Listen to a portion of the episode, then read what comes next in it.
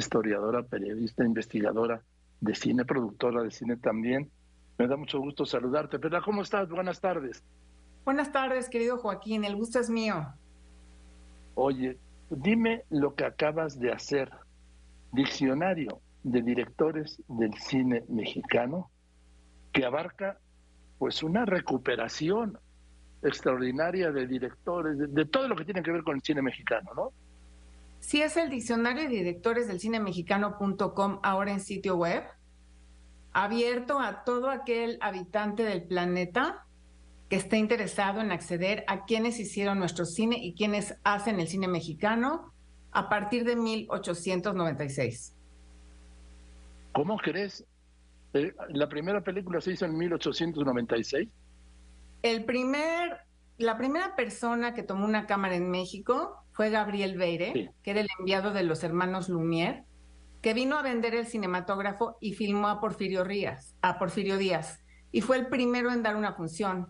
Desde ahí partimos porque luego vienen los documentalistas de la revolución. Eh, ¿Y en México cuándo se filmó la primera película? La primera película bueno, podríamos hablar de algunas películas en 1919, que todavía era cine mudo, ¿no? Ya películas más este, estructuradas, porque había algo que se llamaban vistas, que eran cortitos que iban de los 20 segundos a los 2 minutos. Luego ya vienen ah, cortos pues, más largos. Oye, pues como ahora las redes, ¿no, Perla? De 20 segundos, de 2 minutos. Pero esta es una investigación en la que están todos los directores que han dirigido cine en México, no necesariamente mexicanos, pero sí producciones nacionales.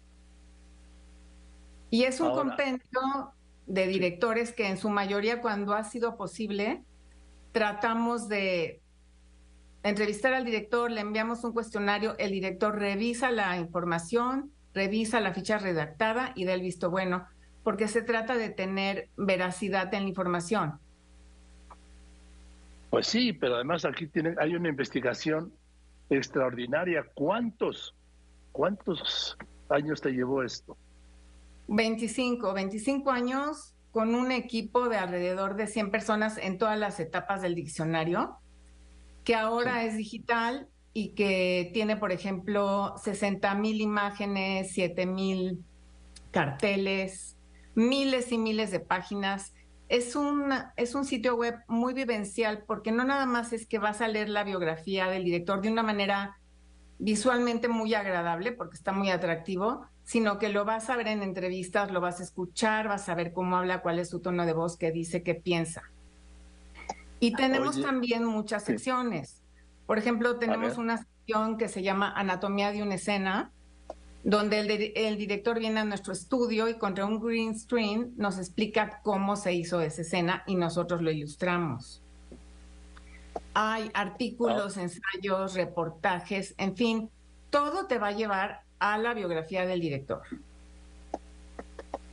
Oye, eh, es impresionante este trabajo porque es de una riqueza que, que recupera la grandeza del cine mexicano de los hombres, algunos ignorados y otros olvidados del cine mexicano. Mira, sí, de eso se trata, Joaquín, de preservar la memoria de los que hicieron ya en nuestro cine, porque el cine mexicano no lo hacen tres personas, ni lo hacen cinco, ni diez, ni quince, ni veinte, son centenares. Y precisamente este proyecto se había venido publicando en libros impresos, pero hoy día un libro de este tipo de consulta cultural, a lo mucho que va a llegar es a 500 ejemplares. Y ahí se queda la historia, ¿no?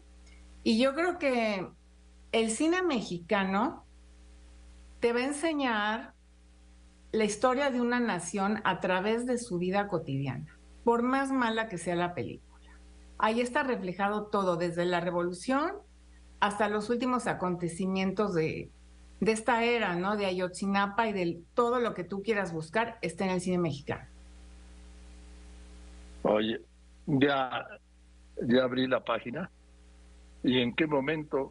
yo soy, yo soy muy aficionado al cine no tanto al actual como hay una época extraordinaria que llegaron a llamar la época de oro del cine mexicano, con actores extraordinarios, ¿no, Perla?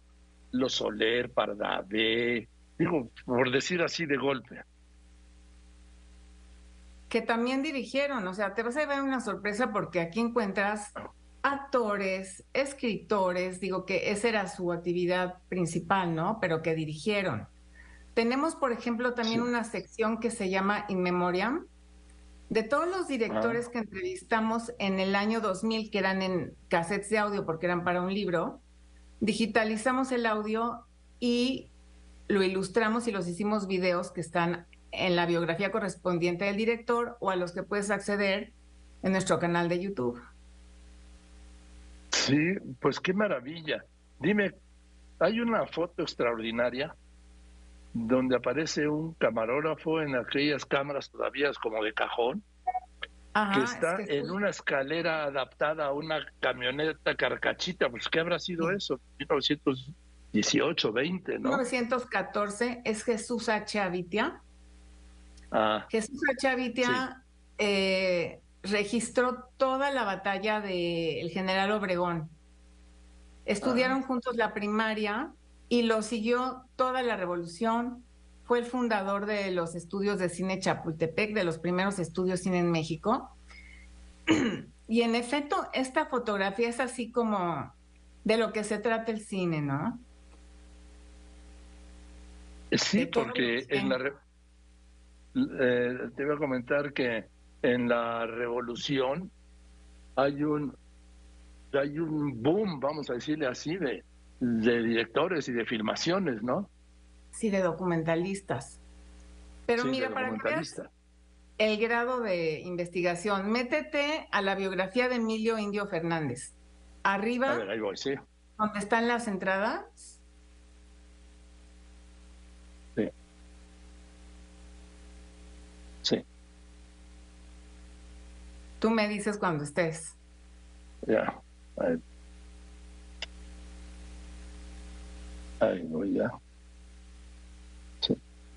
Aquí estoy entrando a Emilio, del listado de directores, Emilio Indio Fernández. Bueno, ¿Ya estás ahí?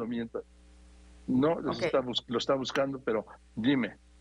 Ahorita que llegues, le das clic y vas a ver que arriba de la biografía hay un rotador de fotos. Sí. Ahí en ese rotador está su acta de nacimiento que encontramos porque había fuentes que decían que nació en un día y fuentes que decían que nació en otro. Entonces, a ese grado hemos llegado que puedes ver, su acta y está subrayado en amarillo qué día nació, para que no haya duda. Aquí, aquí, aquí, tengo, aquí ya lo tengo, sí. O por ejemplo, en el libro, las biografías de los directores que tenían un mayor número de películas llegaban a dos cuartillas. Aquí la biografía de Emilio Indio Fernández tiene 37 cuartillas. No, es un trabajo extraordinario, Perla. Muchas felicidades y yo creo que... Muchas gracias, Joaquín. Conforme, pasen los años, va a adquirir mucho más peso e importancia, porque es un modo de reivindicar no solo la historia del cine, sino con la historia del cine, la historia de México, ¿no, Perla? Así es. Y sabes que eh, tiene traducción simultánea al inglés. Entonces, hace rato me metí a ver cómo íbamos a Google Analytics, que te da toda la estadística de cómo va el sitio. Y había visitas de Suecia, de Dinamarca, de Francia, obviamente Canadá, Estados Unidos, México. Pero bueno, de eso se trata, ¿no? De que se abre el espectro de todo lo que ha sido el cine en México. Y también tenemos, por ejemplo, los directores que nos autorizaron. Ahí hay un directorio de directores con sus datos de contacto. Sí. Entonces puedes localizarlos. Está su mail y está su teléfono. Ah, mira, qué maravilla. No, pues es extraordinario. Me voy a meter ahora el fin de semana. Te vas a divertir. Sí, no, no, no. Sí. Yo no sabía esto, que Pardavé y los Soler habían dirigido películas. Bueno, por ejemplo, El Caballo Rojas dirigió ocho películas. Y ahí tenemos. personaje, ¿no? era un personaje. Y ahí tenemos un in memoriam con su testimonio de lo que sentía y lo que pensaba de cómo era visto su cine, ¿no? Oye, también está el fenómeno de los Almada, ¿no? ¿Cuántas películas habrán hecho? No sé. Entre todos, pues habrán hecho como 500. ¿Cómo crees? Sí, entre todos. También están los de Anda, el papá y cuatro hijos que todos dirigieron, ¿no? Están las familias y eso es padre porque entras a la letra y te van a aparecer los directores este, en cuadrículas y ahí, ahí están las familias. Sí. Oye, Perla. Puedes buscar por... Este Dime. Ya estoy, ya estoy, ya, ya entré a de anda a ver qué me sale. Oye, y también habrá un lugar para pues estos nuevos cineastas mexicanos, bueno, actuales, ¿sí? no, están todos. ¿No? Vamos al día, están todos. Ah, y luego vendrá la labor de, y vendrá la labor de actualización, ¿no? Diario actualizamos. Diario actualizamos. Ah, sí, diario actualizamos estamos siempre muy pendientes de quién va a debutar, de quién va a estrenar. Y fíjate la maravilla de un sitio vivo. Subimos el sitio el jueves pasado y viernes y sábado en el mail de contacto ya teníamos 20 directores que estaban fuera de nuestro radar. ¿Qué, qué, requisitos necesito para ingresar al diccionario? Que en realidad el único requisito es que tengan un largometraje que se haya exhibido comercialmente. Punto. Sí. Mira, la, maravilla de la actualización que puedes borrar, quitar, aumentar, este, eliminar en un segundo. Oye, pues te felicito, Perla. Gran tarea, gran trabajo, extraordinario, único. Y cualquier persona puede acceder, le recuerdo, mm, diccionario de directores del cine mexicano.com. Así es. Pues felicidades, Perla, te mando un abrazo y me dio una gran alegría verte y además felicitarte por esa tarea extraordinaria. A mí me da gusto verte también, Joaquín. Además que soy tu radio escucha. Gracias, Perla. Aquí ya abría los de Anda y me salen eh, Raúl de Anda Junior, Raúl, Raúl de Anda Gutiérrez, el Charro Negro, Antonio de Anda Serrano, Gilberto de Anda Serrano, Rodolfo de Anda Serrano, y después me sale Edgardo Gascón de Anda, Gilberto Gascón de Anda, así nomás de una entradita, siete de Andas. Así es, sí. No, pues está extraordinario, te felicito, Perla, y te abrazo gracias. Te invito a que navegues. Órale. Claro que sí, ya estoy, ya estoy metido, mira. Perfecto. Muchas gracias, Joaquín. Te agradezco tu espacio. Porque la única manera de que los proyectos culturales se den a conocer es así. Muchísimas gracias. Al contrario, el primero es que los hagan, esta obra extraordinaria, y luego, por supuesto, el espacio aquí estará abierto siempre. Y te mando un abrazo.